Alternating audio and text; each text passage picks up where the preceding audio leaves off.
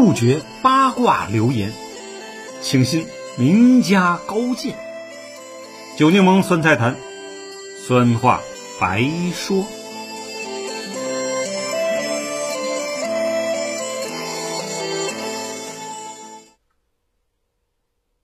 朋友们，大家好，我是九柠檬，今天讲中亚五国与上合组织的故事。九月中旬啊，乌兹别克斯坦的第二大城市萨马尔罕呢，举行了上海合作组织首脑峰会，其中最抢眼的就是伊朗被接纳为第九个正式成员国，以及呢作为嘉宾的土耳其总统埃尔多安的神侃。媒体呢也做了节选报道，想必大家都看到了。那么，我们今天就聊聊上合到底是个什么样的组织，以及中亚五国与中国的历史关系。新疆包括新疆以西数百万平方公里面积的地区啊，在古代统称为西域。域字啊，指的就是那么一片地方，不是很精确。因为古代国与国之间的边界是模糊的，有界河山脉的，算是精准的了。西域地区到底有多少个国家呢？有人说是三十六个，有人说是上百个，反正没有统一的答案。因为古代西域人是不记历史的。如今的西域国家史是从中原王朝和伊朗典籍里摘抄推演出来的。前苏联统治时期，为了划分民族边界、加强管理，他做了进一步完善，但留下了许多后遗症，导致现在的中亚五国矛盾重重，冲突不断。从地理方面看，中亚。笼统的说，是从里海到我国新疆那片，夹杂着众多绿洲的戈壁荒滩。它与古代的西域在地理位置与文化传承上大体是重合的，而且是古代丝绸之路的必经之路。我们都知道，两千五百年前，伊朗波斯帝国是亚洲西部最强盛的政权组织，索罗亚斯德教，也就是拜火教，对西域的影响最大。但是两百多年后，它被希腊马其顿人击垮了。波斯人之后的一千年间，这里面没有国家，只有绿洲城邦。国就是城邦，与现代国家不是一回事儿。历史上，中亚的东边是强大的汉唐帝国，因此他们更多的是以长安、洛阳啊，通过贸易取得联系。佛教、萨满教、拜火教、摩尼教占据主流。丝绸之路开通后，欧洲的景教，也就是天主教的一个分支，传入中亚。那时候的中亚宗教还是自由的，信什么都可以。作为古代最大城邦的萨马尔罕被称作是康国、康居国。到了公元七八世纪，在大唐兴起的同时，伊斯兰教以及阿拉伯帝国也兴起了。公元七五一年，东西两大帝国在中亚达罗斯城进行了一场中等规模的战役，唐军失败。这次可以说是决定意义的。从此呢。中亚文化染上了浓重的伊斯兰色彩，其他势力包括中原文化黯然退出。在很长时间内，中亚与乌拉尔山以西发展的莫斯科公国、沙俄帝国没什么关系，领土也不接壤，中间都是上千公里的无主之地。十三世纪的蒙古人几次西征，中亚是西进必经之路，因此。遭受到的攻击也最多，每次基本都是屠城，像花剌子模、玉龙劫持、布哈拉等，都是几经战火焚毁。萨马尔汗呢，也屡屡被毁。眼前看到的建筑，基本是帖木儿时代的遗存。不瞒大家呀，十年前，九柠檬随中国代表团曾访问考察过这座壮丽的古城，还在上合组织首任秘书长、代表团团长张德广先生的安排下，代表互联网文化企业。做过简短报告，当时面对台上台下的众多大领导，双腿不听使唤的我，那股兴奋、紧张的尴尬劲儿，至今还记忆犹新呢。蒙古人的西征以及随后建立起的四大汗国啊，可以说把中亚蹂躏得够呛。但另一方面呢，他们也把中原黑科技，比如火药、造纸、活字印刷、钞票等。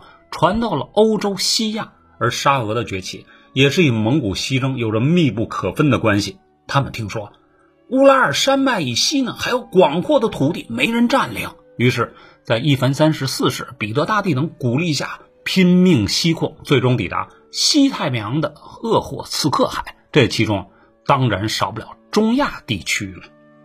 为了控制中亚这一战略要地，沙皇先从贸易入手。不断增强自身在中亚地区的经济、军事影响力，再通过收买、分化等手段，先拿下了哈萨克人，又在19世纪末征服了土库曼和乌兹别克人。这两个民族基本也就处于呢封建落后的韩国统治下，无力抵御沙俄的军事武装。到1885年，俄国彻底吞并了中亚，甚至以此为跳板南下，以英国佬争夺阿富汗；向东呢，以清朝争夺伊犁河谷地区，从清朝人手中。夺走了四十多万平方公里土地。沙俄征服中亚后，除了保留布哈拉汗国和西瓦汗国作为附庸外，在这一地区的南北两部分，分别建立起了突厥斯坦总督区和草原总督区。突厥斯坦总督区大致对应啊中亚南部四国，草原总督区呢，大致对应今天的哈萨克斯坦。从上述介绍，我们看出中亚地区在历史上总共有五个外来主人：第一个是波斯帝国，第二个是大唐帝国，第三是阿拉伯帝国，第四呢是蒙古帝国，第五是沙俄苏联帝国。有人说，马其顿、亚历山大以及后来的突厥化的帖木儿也统治过此地呀，这点没错，这是希腊文化，在此没有生存空间。至于帖木儿，他也死得太早。他的孙子乌鲁伯倒是留下了一些辉煌，而且呢，他与中国大明朝啊有所交往的。为什么作为欧亚大陆交通枢纽的中亚，除了帖木儿在世的几十年外，没有产生大一统的国家呢？归根结底，还是经济结构太脆弱，人口太分散，缺乏政治向心力。由于如今的中亚地区大都信奉伊斯兰教。为了防止中亚各民族利用宗教的号召力凝聚起来，形成一个强大的伊斯兰国家，苏联政府统治时期可谓是绞尽脑汁。他们一方面采取掺沙子的办法呢，将中亚视为移民区，不断将俄罗斯人、乌克兰人、白俄罗斯人、喀什卡尔人、克鲁恰克人、东干人、朝鲜人等移民过来；另一方面呢，又耍起了民族分化的伎俩。苏联成立后，他们也搞不清啊中亚的复杂历史。于是就按语言、外貌、生活习俗、宗教派别，将这一地区人为的甄别出了一百三十几个民族。而在疆界划分时，基本是在莫斯科办公室里，由一帮人类学家、历史学家、政治家按照自己的意思信手拈来。比如在中亚最富庶的费尔干纳盆地，将其划分给了三个加盟共和国，分别是乌兹别克、吉尔吉斯、塔吉克。在世人眼里。中亚五国都是游牧民族，都是黄白混血，都是蒙古突厥人后代。可实际情况远非如此简单。中亚五国里，土库曼、乌兹别克、哈萨克、吉尔吉斯算是突厥与当地土著的混血。当然了，这里面也掺杂了不少蒙古人血统。语言呢，也是突厥语化。而挨着阿富汗的塔吉克斯坦，则是东部伊朗人种语族。当苏联存在时，大家都是二级加盟国，侍奉一个主子，有话好商量。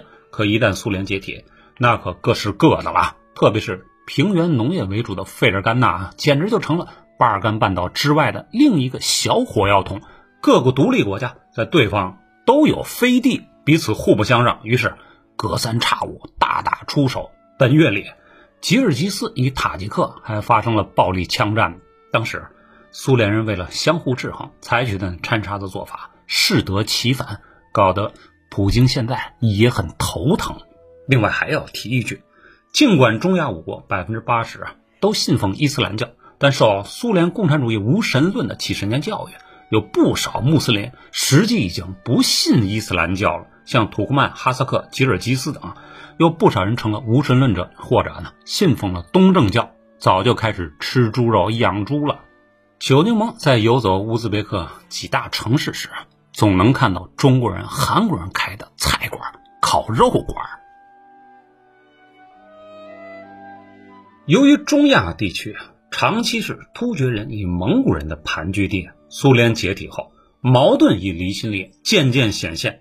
疆域最大、油气资源最丰富的哈萨克斯坦，因为长相更亚洲化，他们由原来定义的突厥人，逐渐趋向于是蒙古人的后裔，并且分出明争暗斗的大、中、小三个域兹族群。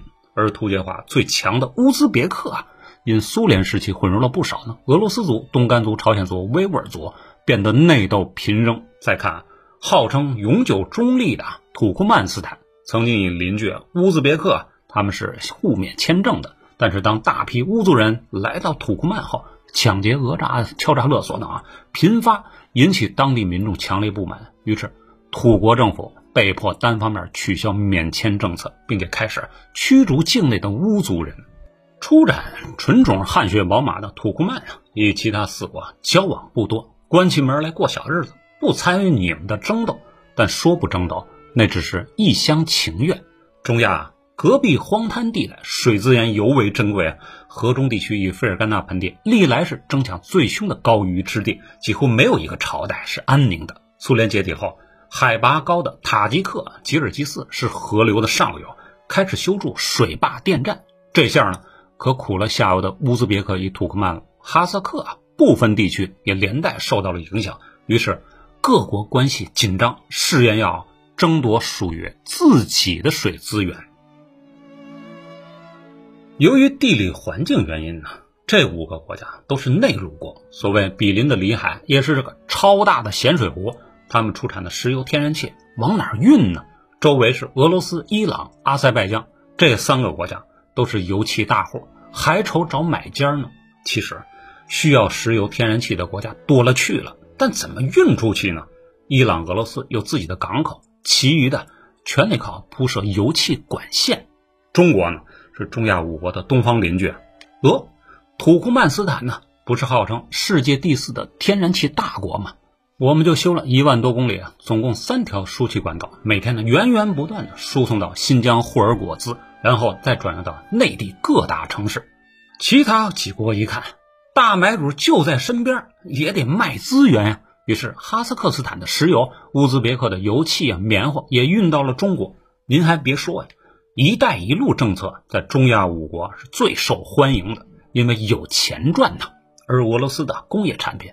质次价高，比不上中国的，于是出现了贸易逆差。客观上，这几个国家又对中国呀有些怨气的。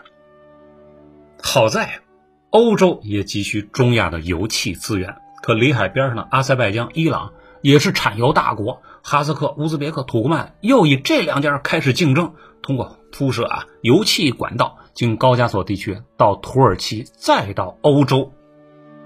土耳其呢？是突厥势力的最西端，现总统埃尔多安过去一直有要建立大突厥斯坦反伊斯兰主义的梦想。他知道苏联解体后他无暇自顾，于是到中亚地区活动，希望依靠自己的实力成为大突厥斯坦反伊斯兰主义的领袖。但是中国与俄罗斯绝对不干，这股势力要是成型，那两国的边境啊安全就成了问题，胳膊拧不过大腿。近几年。埃尔多安又放弃了这一追求，但不代表这一思想完全消失。所以，打击双犯与三股势力就成了二十一年前成立的上海合作组织的首要宗旨。上合组织的概念最早是在上世纪九十年代由哈萨克、乌兹别克等中亚三国提出的，当时苏联刚刚解体。他们得找新的靠山，同时呢，防止俄罗斯重新兼并自己。我国呢也看到了机会，但经过深思熟虑，决定拉着俄罗斯一起干。于是，在二零零一年，由中俄及中亚除土库曼之外的六个国家共同创建了这个永久性政府间的国际组织。上合在成立之初啊。其重要目的是联合中亚、南亚地区的国家一起打击呢恐怖主义与跨国犯罪团伙，维护地区稳定。根据官方数据，仅在过去三年间，上合组织成员国通力合作，共呢挫败了五百五十多起的恐怖和极端主义犯罪，抓获了一千五百多名宗教极端分子，缴获了五十多吨爆炸物、六千多支啊枪械，成绩还算不错。另一方面，在反恐的同时，上合成员国发现，开展能源技术经济贸易，进行本币结算，也是捎带手的事。按目前已探明的数据，中亚及里海地区的石油储量估计约为一千五百亿至两千亿桶，约占世界石油储量的近四分之一。其中，哈萨克斯坦的石油储备为世界第五大国，土库曼呢是世界第四大的天然气储量国，乌兹别克是世界棉花产量的第五、出口第二的国家。苏联时期，以上物资是统购统销，日子过得还行啊。但自解体独立后啊，这些东西一下砸在手里，本国工业结构又不完善，苦了好一阵子呢。上合组织的成立，刚好为他们找到了出路。前文讲过呀，历史上中亚五国因地理位置、城邦分散、人口稀少、经济底子薄弱啊，都没有成为主角的机会。如今依然如此，必须得绑在一个大国身上，这也许。就是宿命。中国的一带一路使他们看到了希望，沿线国家呢也纷纷举手赞成。但是，国与国之间历来都有自己的考量。你提倡东西走向的一带一路，分散过剩产能，买入急需的工业原材料。那俄罗斯呢？作为中亚五国的前盟主，他也搞了个南北走向的“管廊计划”。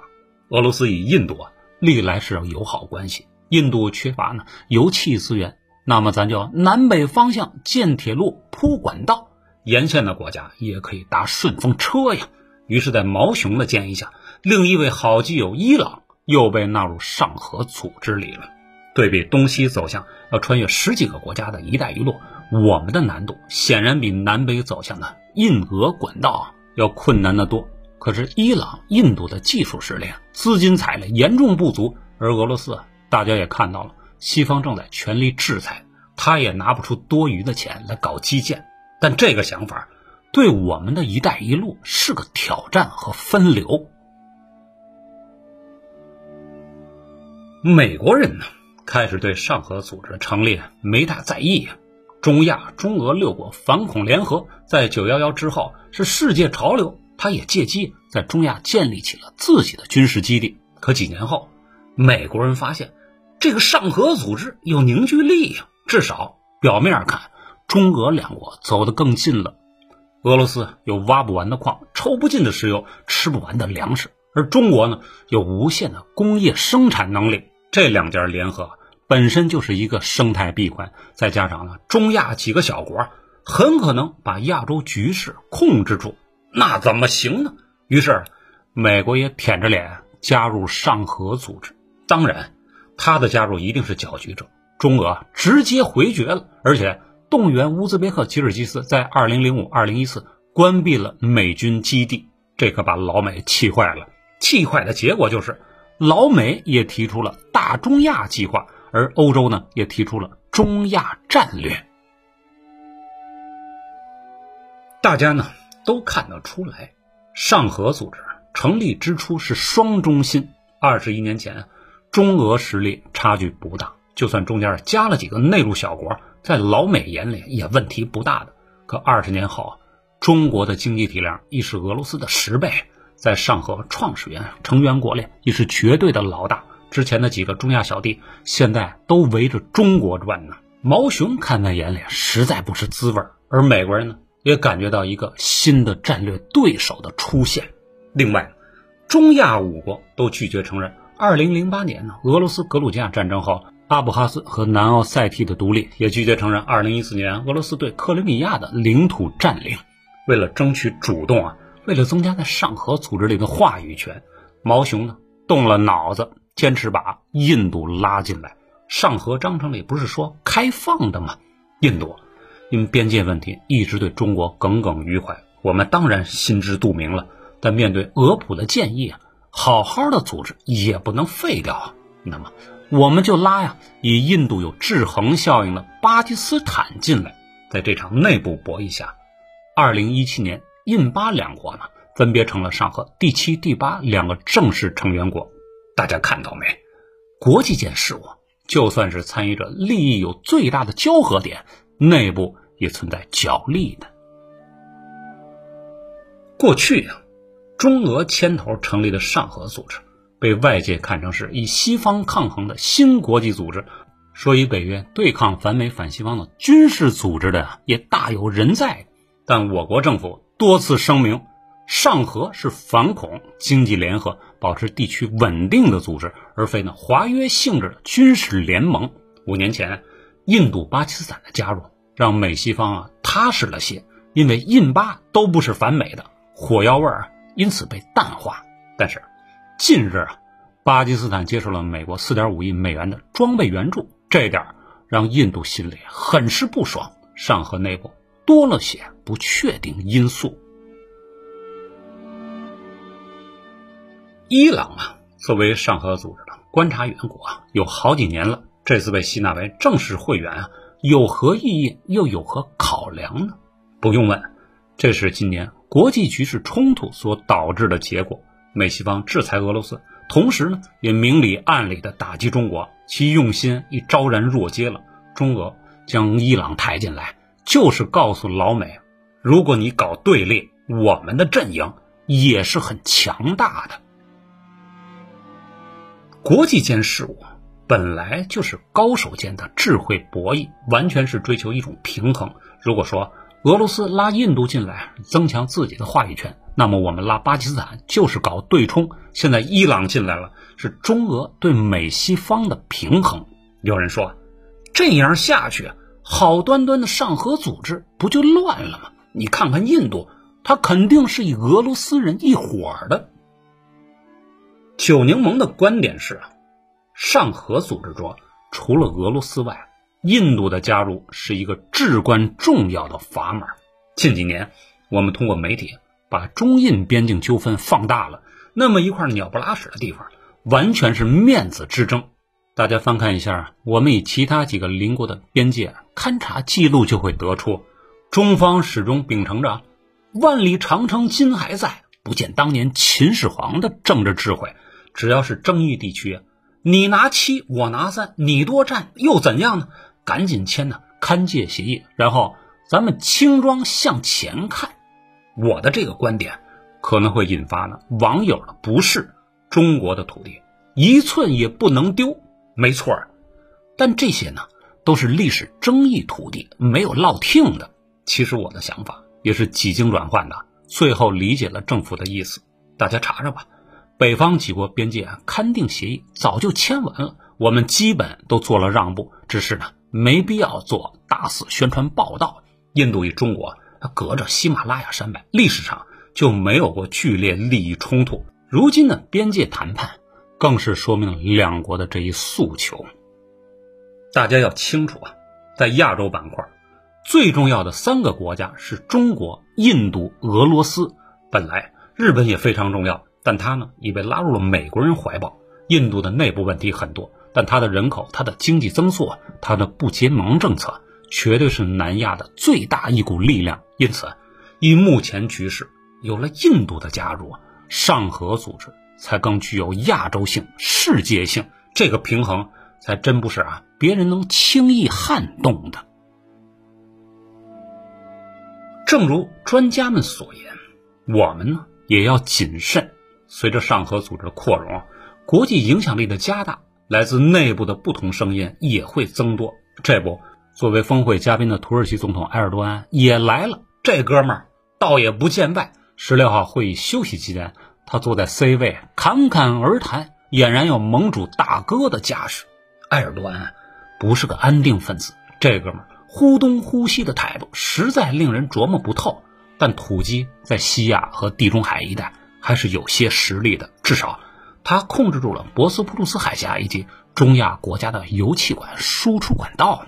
我们还要看到，作为唯一由中国牵头、带有军事反恐、经济合作的上海合作组织，在国际上越来越受重视了，越来越有价值的同时，上合成员国里啊，一大部分呢都是讲俄语的，在民族、人种、宗教、历史渊流方面，我们还是显得过于单薄了些，因此。